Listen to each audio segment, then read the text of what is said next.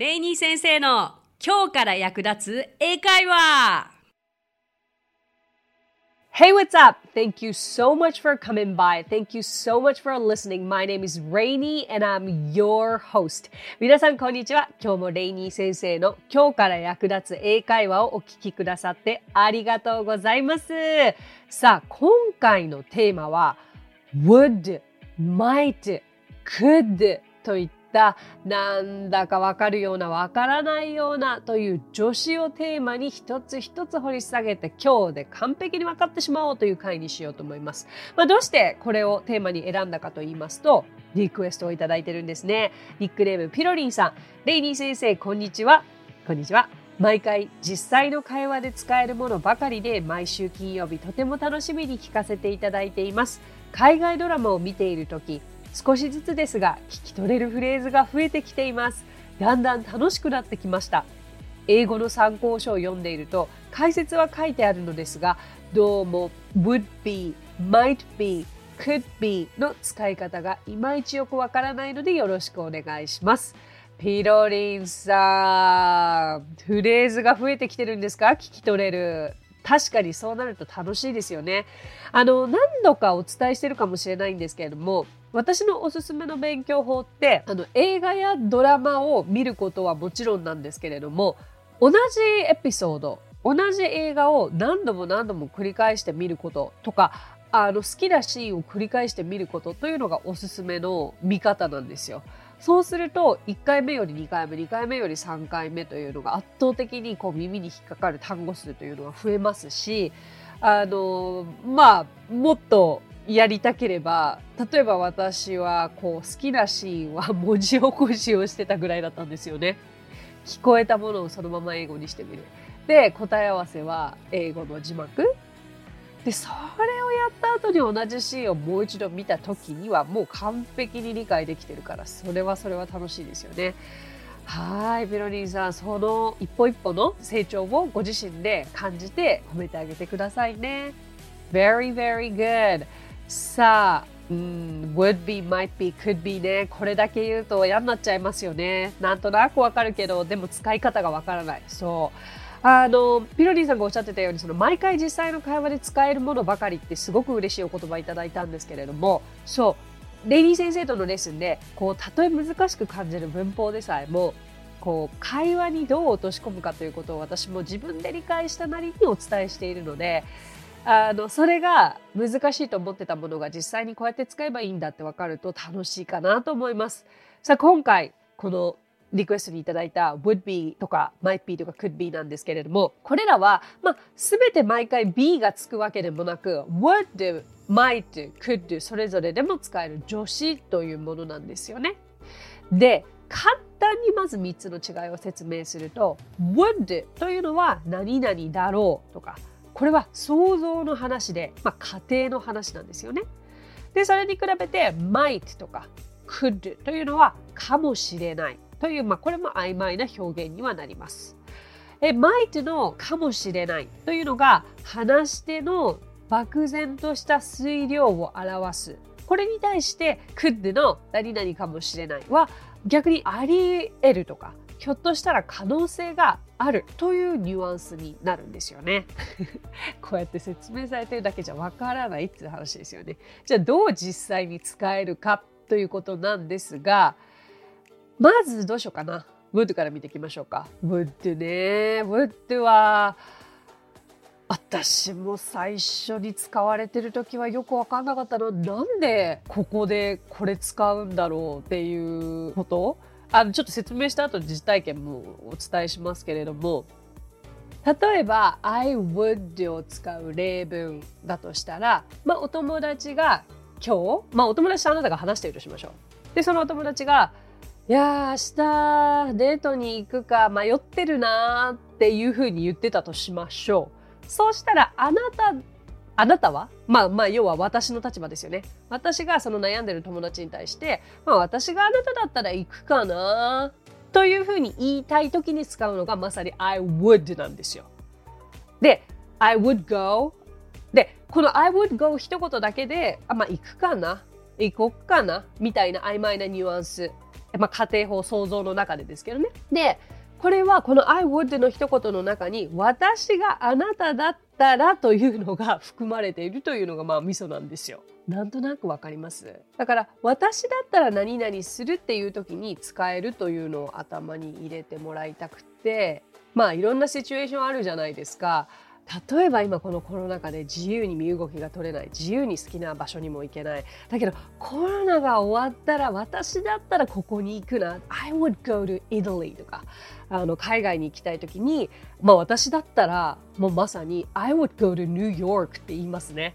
そう想像の話例え話。今のすごく一番わかりやすいかな。皆さんだったらどうしますか ?Where would you like to go after this situation? このコロナ禍の後に皆さんはどこに行きたいですか私は I would want to go to I would go to New York. How about you? お答えください。I would go to はい。そんな感じで使えるのが would なんですよね。はい。では次は might に行きましょうかね。might ね。かもしれない。だから曖昧に答えたい時にはこの might でいいんですよ。でもなんか might と may ってどう違うのっていうふうに思う方もいらっしゃるかもしれなくて、まあ、might は may の過去形というふうに習ったこともありますよね。だからそれが逆にややこしいのかなっていうんですけども might は might で成り立って例えば明日来る？って友達に誘われてまだ自分が曖昧な気分だった時で「いや、I might go、うん」行くかもしれない。つまり行かないかもしれない。I might go, I might not go 両方言えちゃうわけですよ。これねあの would とか might とか could と比べるからなんとなくややこしく感じるかもしれない。might って単体だけだったらめちゃくちゃ使いやすくてあのなんとかかもよっていう時に、まあ、使える一言なのですぐ皆さんも使えると思います、um, Do you wanna come tonight? 今夜来たい？Uh, I might. I don't know. Um, so I'll call you. うん多分ね、行きたいんだけど、まあ電話するわ。みたいな感じ。だから、うん、まあ言うならば、この might は、あんまりそのビジネスシーンでしっかりと物事を決めなきゃいけない時には絶対使えないけれど会話の中でカジュアルな時にあどっちつかずな時にとっても役立つ一言になります。つまり、ここで覚えておいてほしいことは、これは全然過去形として使ってないから、メインの過去形として使ってないですからね。OK? そこだけは覚えておいてください。あとは、例えば、まあもう、これもじゃあ海外旅行とかで結びつけるならば、まあ、after this situation, I might go to ニューヨーク。どんだけニューヨーク行きたいんだよって感じですけど、この状況下が終わったら、まあ、ニューヨークに行くかもしれないし、みたいな。はっきりしていないことでもマイトはどんどん使ってみてください。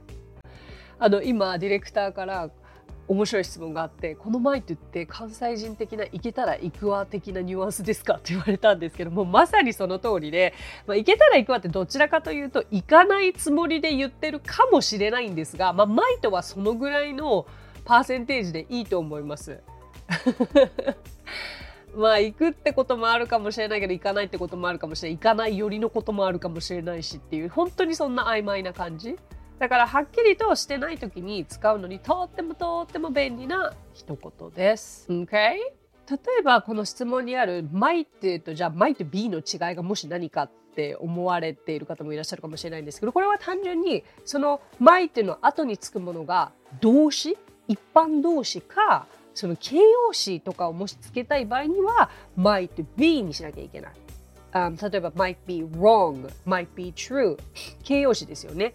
あの動詞が前につかないからその動詞の代わりに be をつけるという話です。はい。じゃあ次に行きましょう。次は could ですね。could とか could be。まあ could もかもしれないという曖昧な表現にはなるんですが、could で皆さんがもしかして最初に思いつくのは何々できる？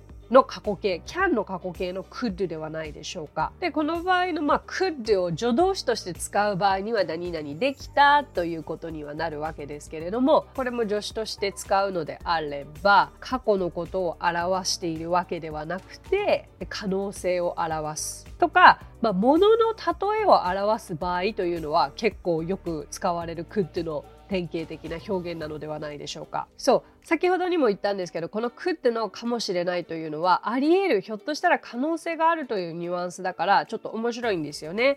あ、その話って本当かもしれないよね。あり得るよね。It could be true.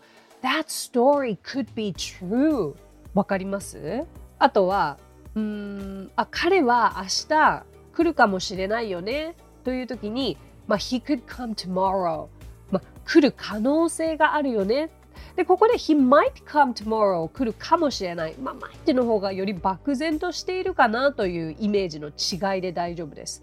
could の方がより可能性があるという違いというのを今日覚えてもらえれば嬉しいです。might と近い意味の could での例えは、まあ、今のような感じになりますね。まあ、ひょっとしたら可能性があるということなんですけど、今からちょっと could は、これも話はもう全く別のものだと考えていただきたくて、could にはいろんな意味があって、一つの特徴としての could をお伝えしたいので、これはこれで別物としてえー、楽しんでお聞きいただきたいのですが、でまあ、家庭法と言ってしまうとね、これはなんか難しそうって思いますけれども、あの、if を使わないで could だけで表すことがあるんですよ。例えば、もう本当にこれ今の私ですけども、例えば I could sleep all day. I could sleep all day. これもしパッと出てきちゃったら私は一日中寝られたというふうに訳してしまうかもしれないですね。でもこれは物の例えで、もう、まあ、本気で私、もう一日中寝られるからっていう例えがこの could 一つで表されてるんですよ。これって結構面白くないですか？でも知らなかったら物理的に寝たっていうふうに思いますよね。だからこのね、クッデの家庭法の表現というのはめちゃくちゃあの特徴的で、まあ、まるでこれができるよねっていう時に言えちゃうんですよね。例えばなんだろうな。Oh, I, well, these, もうこの何？Love this chocolate. このチョコレート美味しい I could eat hundreds. 100個食べれるとか。わかります？これがクッド。だから、何々かもしれないっていうクッドと、小物の例えを表す、え、ー、と、大げさに言うクッド。いろんな意味が含まれているから、実は一言で、このなんだろう、would, could, might の違いをっていうことは難しいんですけれども、ということで、え今日は would, might, could, まあ would be, might be, could be えー、これらの上司の話と、えーまあ、エクストラでちょっと could の違った使い方をしましたが、まあね、would も might もそれぞれまた別の表現、別の表現方法はあるわけですけれども、今日この3つの違いをさらっとお伝えしました。うーん、日常生活で使えそうですか？いかがでしょうか？やっぱりね、どんな文法でも、ただ文法でテキストブックでやるから、えー、ちょっと勉強チックになっちゃって入ってこないんですよ。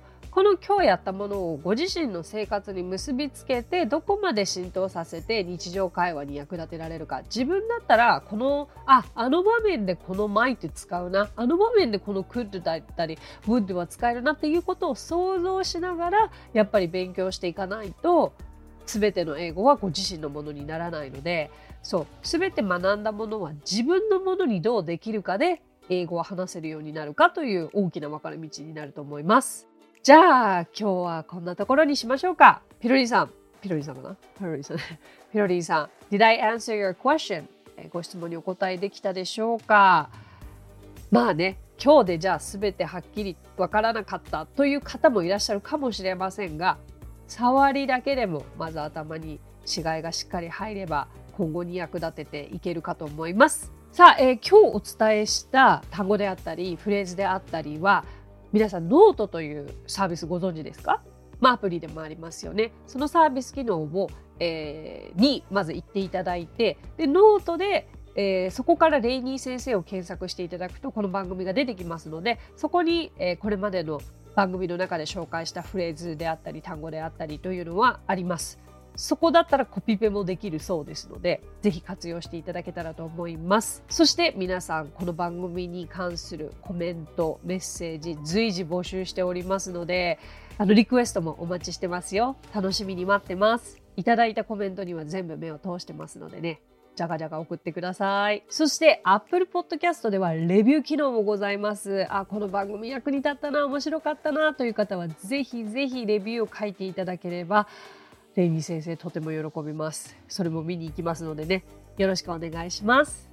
That's it! So thank you so much for coming by. Thank you so much for listening. My name is Rainy and I will see you next week. 今日もレイニー先生の今日から役立つ英会話をお聞きくださってありがとうございました。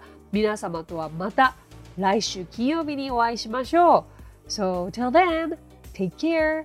Bye!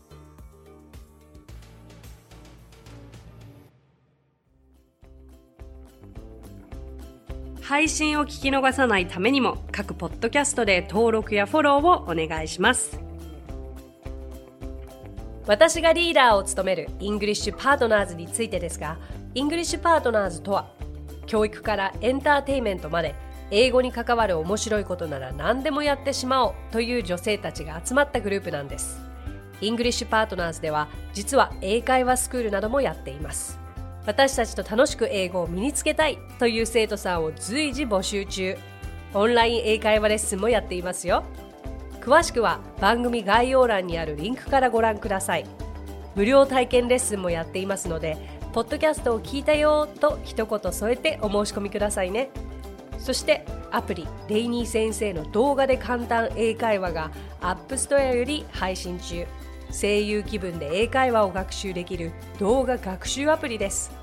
最後にイングリッシュパートナーズのメンバーが出演している1分で見る英語辞書動画あれこれイングリッシュこちらはインスタグラム、ツイッター、フェイスブックそして YouTube で毎日配信していますのでチェックしてくださいね。もちろん私も出てますよ。